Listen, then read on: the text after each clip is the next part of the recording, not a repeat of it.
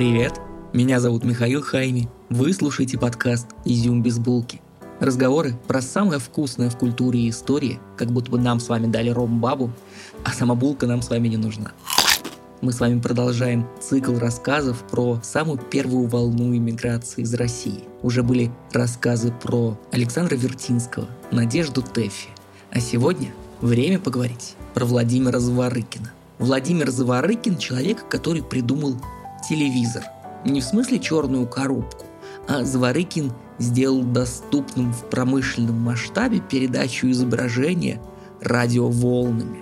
Вот подумайте, вы слушаете этот подкаст там, на телефоне или на компьютере, и эта информация передается в цифровом виде через двоичный код нулей и единичек. А есть же еще, все еще существуют радиостанции, помните такие? Вы можете взять приемничек и настроиться на какую-то волну. Или, например, вы можете взять картофелину, э, монетку, фольгу и настроиться на радиомаяк. И даже если мы с вами не пользуемся радио, оно все равно вокруг нас. Это все равно волна, которую в случае необходимости можно поймать. Когда-то было то же самое, только с телевизором. Можно было на антенну ловить волну. Вы еще помните, были такие дурацкие круглые антенны, коричневые. Это был кусок компьютерного жесткого диска, просто он был из конца 80-х, начала 90-х. Как вот дискета, только огромная большая металлическая, на нее мы с вами ловили утиные истории, или там Чипа и Дейла, или Слово пастыря, кому что. Итак, Владимир Зворыкин. Поехали!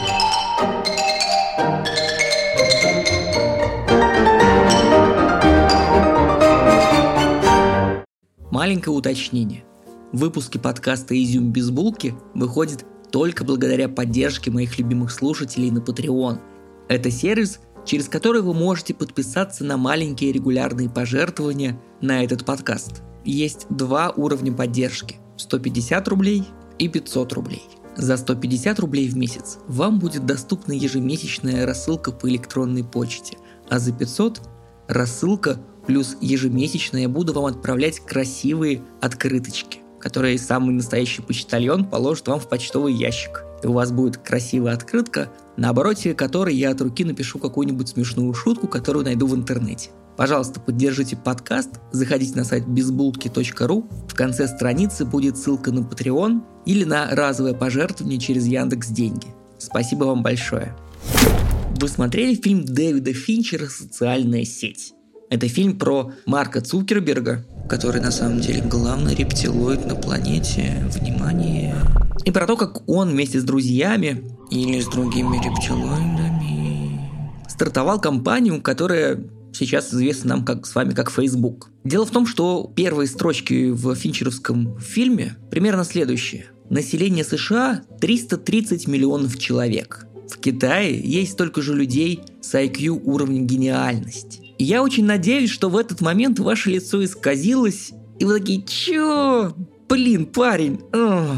Сейчас я вам это объясню. Помните школьные надписи на партах и стенах? Маша дура, пятый Б отстой, математика царица наук. Так вот, математика царица наук, по мнению некоторых, но мы с вами знаем, что эконометрика всех делает. Так вот, э, в математике есть такая штука, которая называется биноминальное распределение. Это такое распределение n вероятностей, которое похоже на колокол.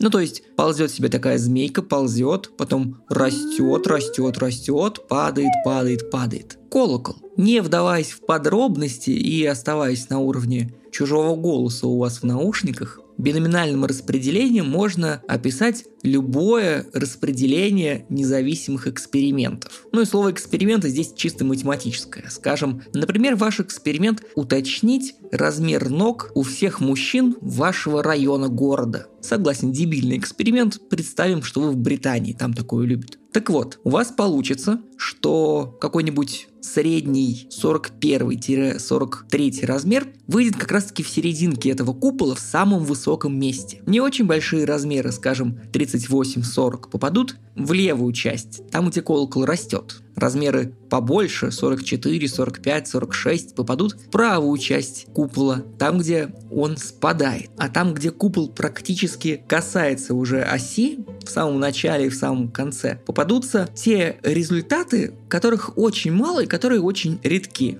Например, 35 размер или 49. Но что, если мы с вами говорим не о размерах мужской обуви, и даже не о размерах женской обуви, а что, если мы с вами будем говорить про IQ? Давайте вернемся к населению Соединенных Штатов Америки и к количеству гениальных людей в Китае. В Китае так много людей, 1 миллиард 400 миллионов что если их IQ мы с вами изобразим точно таким же колоколом, то самый правый уголок колокола, который уже почти касается оси, будет все еще включать в себя такое большое число людей, что это общность таких вот гениальных людей соразмерна населению стран. Если примем за веру, что в Китае 330 миллионов гениальных людей, то это, ребят, в два раза больше, чем в России. Не хочу о грустном, а к чему я все это с вами говорю. В любой общности людей, читай стране, всегда есть те, кто несколько умнее, чем другие по какому-то параметру, да, ну там, например, по IQ, про который мы с вами уже говорим.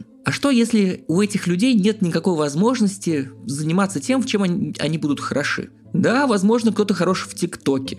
И, возможно, хорошо, что раньше у них не было возможности открывать рот под музыку и делать вид, что это искусство. Но что, если есть какие-то люди, которые технически так сильно одарены, что они находятся в самой правой части э, диаграммы с колоколом? Кстати, примерно таким же способом Советский Союз собирал людей в шарашки. Они просто просеивали э, людей, и те, кто были достаточно умны, э, собирались в отдельные группы, и они уже работали над какими-то проектами. Человека в космос отправить, создать бомбу, вот это вот все. Ну а если мы с вами не Советский Союз и вообще не авторитарное государство, каким образом нам с вами создать условия, в которых люди из э, правой части диаграммы могли бы заниматься каким-нибудь общественным благом. Обычно для этого строят школы и университеты. И вот мы с вами почти подобрались к Зворыкину. Давайте поговорим про конкретные университеты в Российской империи. И начнем мы с вами в Германии в первой половине 18 века. Yeah, рок-н-ролл! В Гессене живут соливары по фамилии Крепс. Крепс означает рак. Ну а рак по латыни будет канцер. Да, рак по-английски тоже канцер. Ну, в общем, э, крепсы переписывают себя на латынь и получают фамилию Канцеринус или Канцерин. А при обратной литерации в европейские языки с этого получается Конкрин или Канкрин. Особенно если мы с вами ее читаем на французский манер.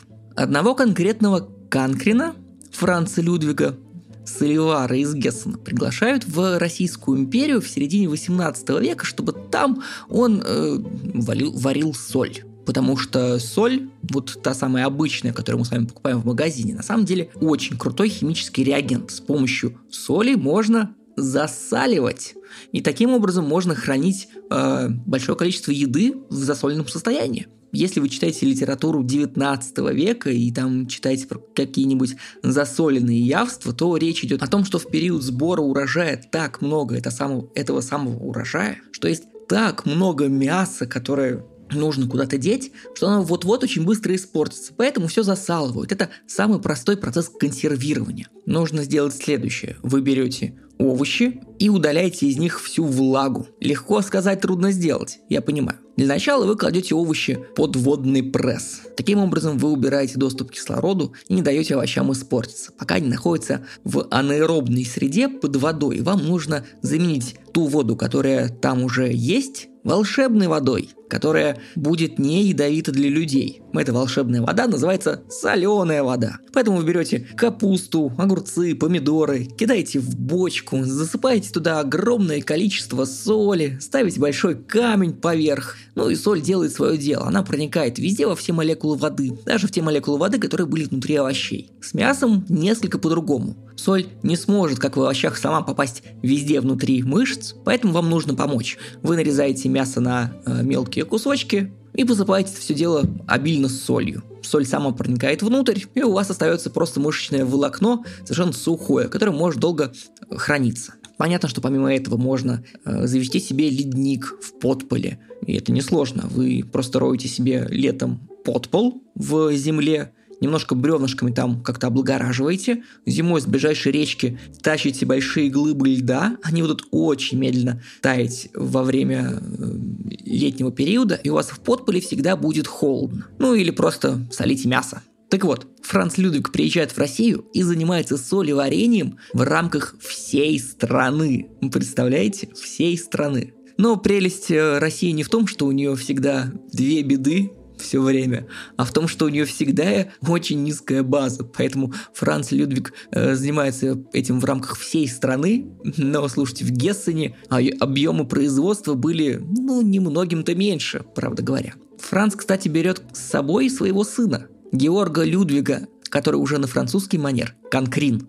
Георг Людвиг в России превращается в Егора Францевича и занимается административными делами. Дело в том, что то небольшое образование немецкое, которое есть у Конкрина, это уже вот тот самый Конкрин, про которого мы с вами будем говорить, поэтому дальше только по фамилии. Так вот, у этого Конкрина достаточно образования, чтобы не только помогать отцу, который постоянно злится на своего сына, но еще и чтобы заниматься администрированием. И он инспектор всех петербургских иностранных колоний. Но это не те колонии, если вы подумали о Порт-Артуре, это скорее те поселения немцев, которые находятся в районе Новороссии. Это вот те классные поволжские немцы, которые пришли на свободную землю. И, кстати, вы знаете, что немцы всегда этим занимались. Они приходили на Волгу, они ездили в США, они ездили в Финляндию, прости господи, и Швецию. А вроде казалось бы, да? Где монголы, а где немцы? Ну, короче, Конкрин, вернемся к нему.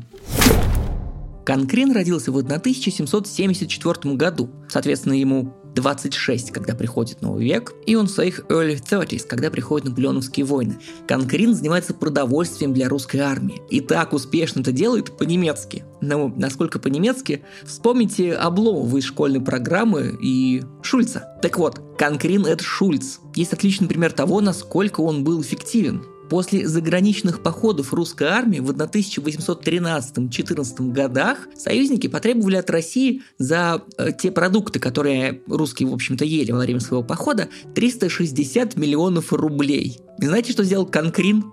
Он сократил эту сумму до 60 миллионов. В 6 раз, Карл. Ну, в общем, Конкрин всем запомнился. После чего он занимался денежной реформой в России. И даже более того, какое-то время он был министром финансов России при Александре Первом и при Николае Первом. И вот Конкрин тот человек, который стартовал в России профессиональное образование. Профессионально я имею в виду, что вы не просто входите в университет, здание редколлегии, сколько там, 4, 5, 6 лет, учите какую-то латынь, какую-то хрень, Потом вы приходите в Макдональдс и говорите «свободная касса», ведь я гуманитарий. Нет, Конкрин который видел все ужасы войны, отлично понимал, что Россия просто заваливала Наполеона солдатами. А вот если бы у России были умные химики, или технологи, или инженеры, вот это было бы дело. Поэтому Конкрин считается основателем, но он просто настоятельно рекомендовал царскому двору открыть новое учебное заведение в Петербурге. Из них родился, например, Институт легкой промышленности Петербургский, который сейчас Санкт-Петербургский государственный университет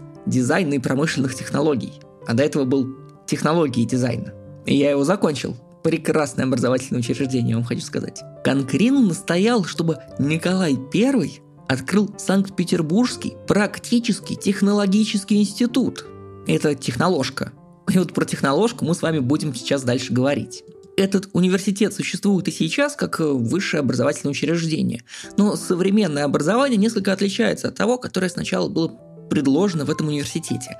Это было скорее НИИ, где учили очень практическим вещам. Да, там учили закону Божию, чистописанию, географии, арифметике, алгебре. Но, помимо прочего, там учили прикладную математику. Помимо прочего, там был курс технологии, красильного искусства, апертуры тканных материй, ну и построение разного рода машин. Предполагалось, что трибушет-то мы с вами все умеем построить, а давайте построим большую нормальную пушку, господи, ну сколько можно. Первое время это был только институт, и он был не очень эффективным. А вот высшее учебное заведение из него сделал Илья Петрович Чайковский. И если вы сейчас такие, чё, чувак, он Петр Ильич Чайковский, то нет, Петр Ильич Чайковский – это сын, а вот отец – Илья Петрович Чайковский. Чайковский, например, ввел постоянных профессоров в университет. Если раньше вы могли быть просто практикующим красильщиком тканей и могли прийти преподавать в институт, то сейчас это все э, поменялось.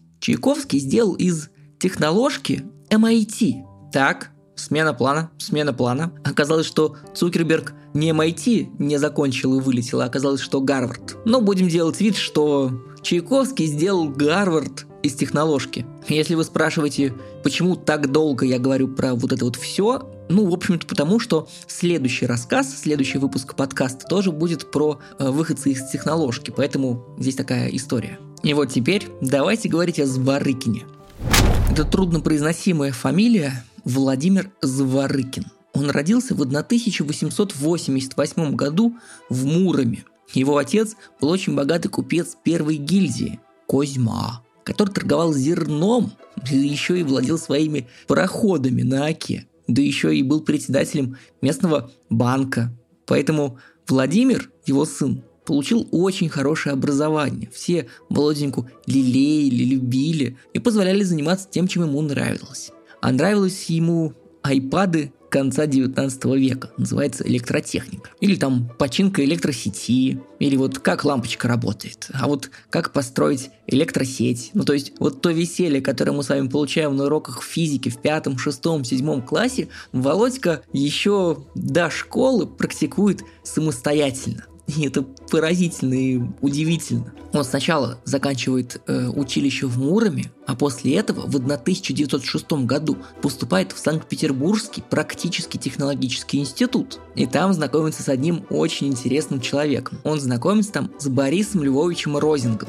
Если вы заканчивали школу еще в советское время, то вы, наверное, помните Розинга как человека, который придумал, изобрел русское телевидение. Попов придумал радио, а Розинг – телевизор. Но дело в том, что нет русского радио и русского телевидения. И Попов и Розинг э, сделали очень важный вклад в развитие того и другого, но все-таки Маркони сделал современное доступное радио, которое можно было промышленно масштабировать, можно было принимать и передавать звуки. А если не только звуки, а если еще и картинку, пусть Розинг и был записан в учебниках как создатель телевидения, Розинг подошел вплотную к этому, но не успел сделать телевизор. Но он зато успел поделиться своими мыслями, а это, знаете, бывает много-много важнее. Розинг Борис Львович, русский. Пусть вас не смущает его фамилия, он дворянин э, и относится к тем голландским мастерам, которых лично приглашал еще Петр I.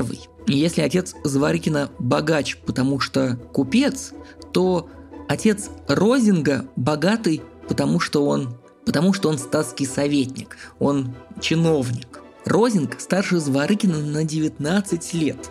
И если вы смотрите на современную молодежь, так, знаете, несколько свысока, эх, я-то еще в Дэнди играл, а вы тут свой PlayStation 5, то Розинг точно так же смотрит на Зворыкина. Эх, ты здесь играешь в свои электросети, а я-то помню, как мы еще бегали с воздушными змеями по полю и ждали, как нас шандарахнет. Розинг получает образование в Петербургском университете, который не техноложка, а, про, а просто Петербургский университет, но преподает уже в Петербургском технологическом институте. И как раз в тот момент, когда Зварыкин поступает, Розинг там ведет курс. Розинг при этом находится впереди всей планеты, буквально. И это не бахвальство из тех советских учебников. Розинг первый человек в мире, который смог получить искусственное изображение. А вот здесь нужно объяснить, что это такое искусственное изображение, но объясню я вам это на примере звука. Представьте, что у вас есть мембрана из наушника или из колонки. Это такой очень магнитно-чувствительный материал. Вы говорите в эту мембрану, она дрожит, из-за этого магнит, который установлен за ней, улавливает эти магнитные колебания и передает электромагнитный ток с этими небольшими колебаниями. Вот этот вот измененный ток бежит по проводу и подходит к другому магниту с другой стороны этой электрической змеи. Магнит начинает менять свои магнитные колебания, мембрана, установленная с другой стороны, это улавливает, и вы слышите звук. Простите меня, пожалуйста, друзья-инженеры, которые слушают это. Вы можете написать мне в Инстаграме, ищите там Михаил Хайми или Изюм без булки и выражайте свое фи. И если э, вам удастся так же легко и просто, если вам удастся э, объяснить, как это работает правильно, но при этом тоже э, очень легко и в терминах магнитов и змей, то я выпущу маленькое опровержение на этот выпуск. Так вот, розинг может сделать то же самое, но только не со звуком, а с изображением. Вместо мембраны, которая чувствительна к электромагнитному напряжению, он использует вакуумную трубку. К этому моменту уже существует фототелеграф, и он работает следующим образом. Э, у вас есть какой-то два основных цвета, условный черный и белый, и какие-то оттенки между ними. Это изображение с помощью не очень сложной химической реакции переносится на тонкую селеновую пластинку. Селеновая пластинка, соответственно, магнитно-чувствительная из-за самого селена, который магнитно-чувствительный. Вы берете специальный прибор и вводите строчка за строчкой, сверху вниз, слева направо, справа налево, снизу вверх, как угодно. Просто по строчкам выводите специальным прибором, который чувствует, есть магнитное напряжение или магнитного напряжения нет. Вот этот вот поток присутствия и отсутствия магнитного напряжения передается по проводу, и, напри- и принимающая сторона понимает, где есть напряжение, а где его нету. Напряжения много, черный цвет, напряжения поменьше, серое напряжения нету, это белый. Таким образом можно передать изображение. Но это все очень неэффективно, и к тому же это только для статических изображений. Розинг пытается сделать то же самое, только для динамических изображений. Он пытается сделать FaceTime, ребят. Для этого он работает с электролучевыми приборами. Это такие трубки. Представьте, что вы возьмете презерватив, нальете в него очень много воды и поставите его на стол. Сверху вы его зажимаете, чтобы он не раскрылся, и ставите его на стол так, что э, основание у него получается плоское. Сделать то же самое, но только со стеклянной трубкой. И внутрь трубки, на ту часть, которая плоская, добавьте немножко люминофорного материала. Люминофорный тот, который э, может поглощаемую энергию преобразовывать в свет. Если у вас э, были часы, которые светятся в темноте, и, о, или если у вас был на каком-нибудь рейве такой, значит, светящийся браслет, я почему-то уверен, что мои слушатели бывают на рейвах. Но не суть. Если вы знаете что-то э, фосфорицирующее, что может принимать свет, а потом его отдавать, это есть люминофорные. Так вот, э, намажьте внутри вот эту вот стеклянную трубку чем-нибудь люминофорным, добавьте туда электронную пушку, которая будет стрелять электронами, которые бегут по электрическому проводу. Ну и добавьте туда отклоняющую систему, э, маленький навигатор, который будет говорить, какую строчку мы сейчас показываем. И все, готово. У вас есть кинескоп. Помните старые кинескопные телевизоры? Такие огромные. У них не всегда были транзисторы, если вы очень старый. Вы еще, наверное, помните ламповые. Их нужно было включить в розетку. Их нужно... Ладно, все нужно включать в розетку, извините. Но после того, как вы его включили розетку и дали питание, нужно было дать ему время прогреться. Он так шуршал, как будто бы что-то взрывалось. Наверное, это просто образовывался вакуум в трубке. После чего он так э, непонятно дрожал, мигал, появлялся человек с телекомпанией «Вид». И пахло немножко озоном, такой, знаете, э, разряженный воздух был. Но в самом начале 1910-х у Розинга дела не так хорошо, как у телевизора GAO 70 Panasonic. Розинг все еще существует со своей маленькой трубкой с одной стороны и маленькой трубкой с другой стороны. Одна трубка может видеть изображение, но так замылено, как будто бы вы в соленой мутной воде открыли глаза. А другая трубка может э, показывать вот эту вот замыленную картинку. При этом трубки очень хрупкие. Они наносят люминесцирующие средства, так как они умеют. И получается, ну, как-то вот еще не очень. Вы знаете, как с Поповым. Попов занимался радио, но именно Маркони сделал так, что через что по радио можно было регулярно передавать какую-то информацию и регулярно принимать какую-то информацию. Ну и Розинг точно так же. Среди студентов, которые ему помогают, находится Зворыкин. При этом Зворыкин там даже не первый. Зворыкин просто в группе, которая занимается с Розингом. Им всем нравится, что они делают, но они не представляют, что они делают. Ну, прикольно, трубка, ну, а дальше что? Че с трубкой-то будем делать? И они начинают сначала передавать изображения простейших фигур просто для того, чтобы за собой оставить право этим заниматься. Они получают патенты в России, в Англии, в Германии, в США. И это 1911 год. Какое-то удивительное время, если смотришь ретроспективно. Жить там совершенно не хочется. Но смотришь и, и слюни текут. Но потом приходит Первая мировая война, потом приходит революция, их всех разгоняют к чертям. Розинг бежит на юг, в Екатеринодар. Если вы помните выпуск про Маршака, то он повторяет его маршрут. Там он занимается физикой, там он собирает каких-то физиков вокруг себя, и его очень скоро замечают. В 22 году он снова возвращается в Петроград. Он снова преподает в Петербургском технологическом институте. Но через 9 лет его арестовывают, якобы за финансовую помощь контрреволюционерам. И очень быстро отправляют сначала в Котлас, а потом в Архангельск, где он умирает. Помните начало выпуска, мы говорили про колокол, про IQ.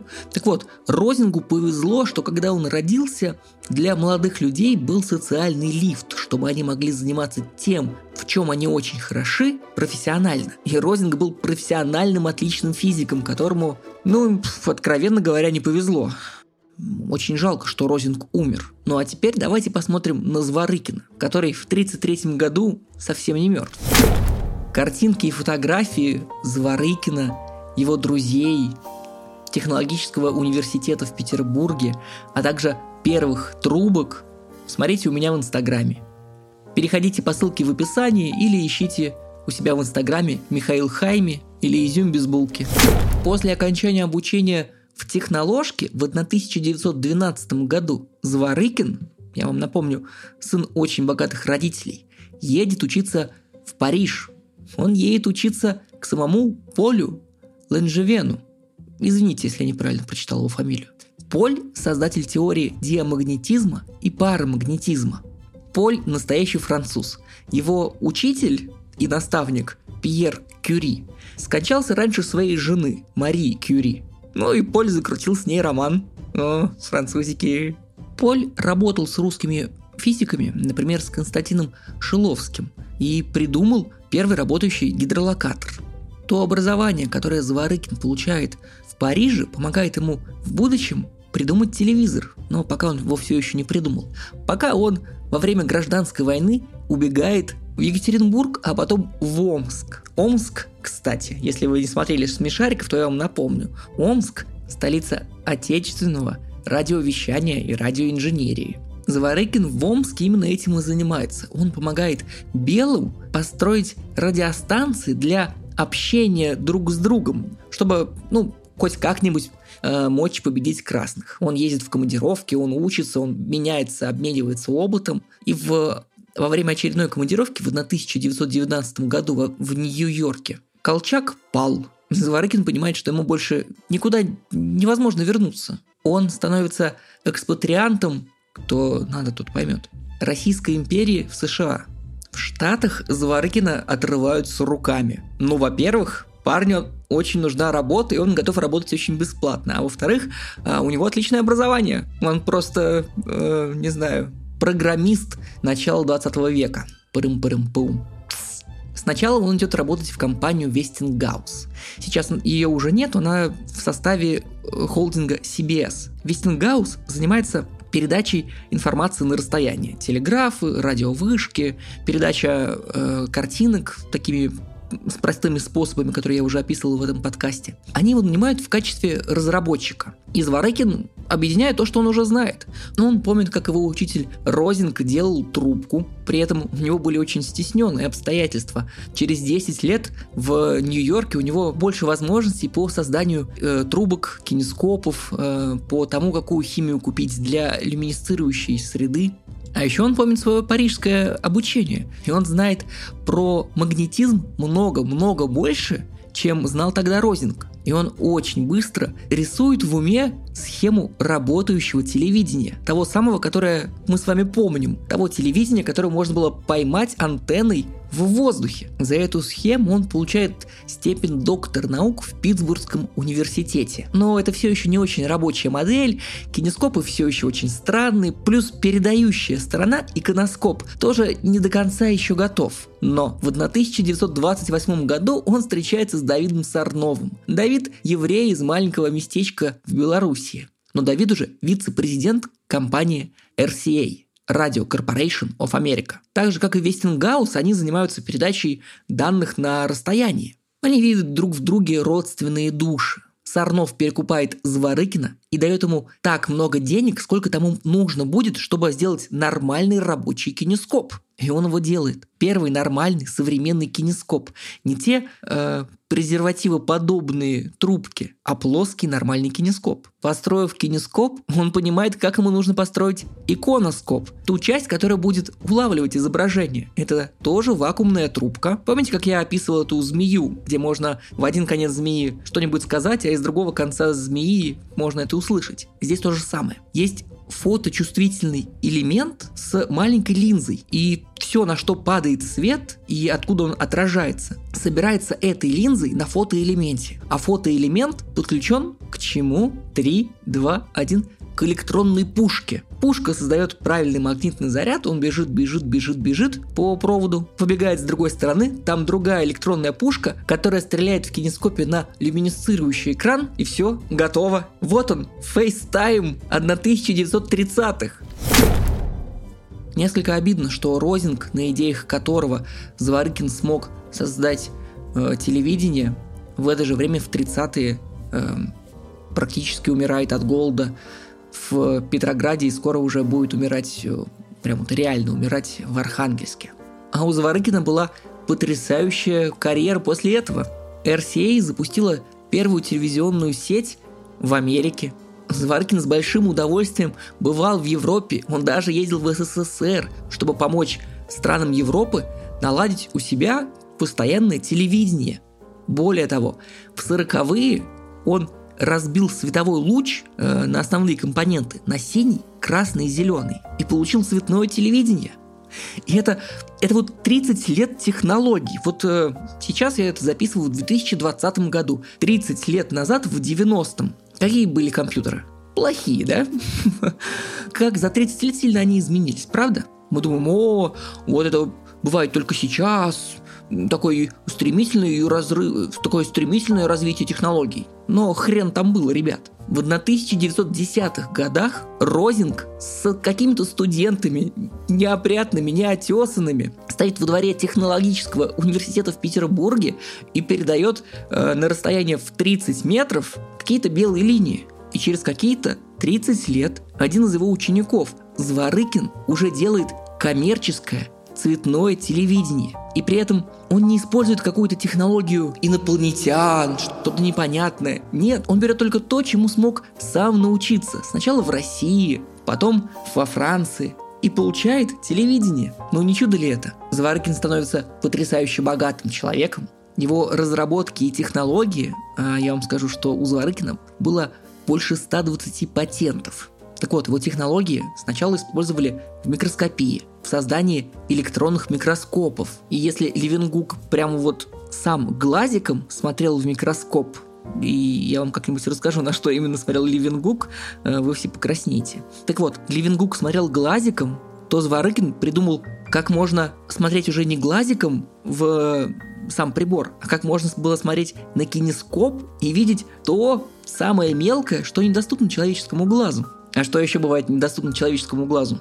То, что скрыто в ночи. Зварыгин еще занимался разработкой систем ночного видения. Знаете, в американских боевиках в американских боевиках ребята бегают с такими э, визорами, все у них зеленое. Это тоже Зворыкин. Тот самый Зворыкин, который был в правой части колокола, тот Зворыкин, который в Петербурге, точно так же, как и мы с вами, страдал от ужасной погоды, потому что кто в Петербурге не страдает от погоды, э, тот, наверное, Переходите по ссылке. Удивительный человек, который занимался только тем, чем он хотел. Или следовал за мечтой даже без каких-то дурацких марафонов в Инстаграме, э, как стать изобретателем или как заработать 10 миллионов долларов к своим 40 годам. Вот такой вот э, классный Владимир Зворыкин. Я надеюсь, вам понравилось. В следующем выпуске будем говорить про Сикорского.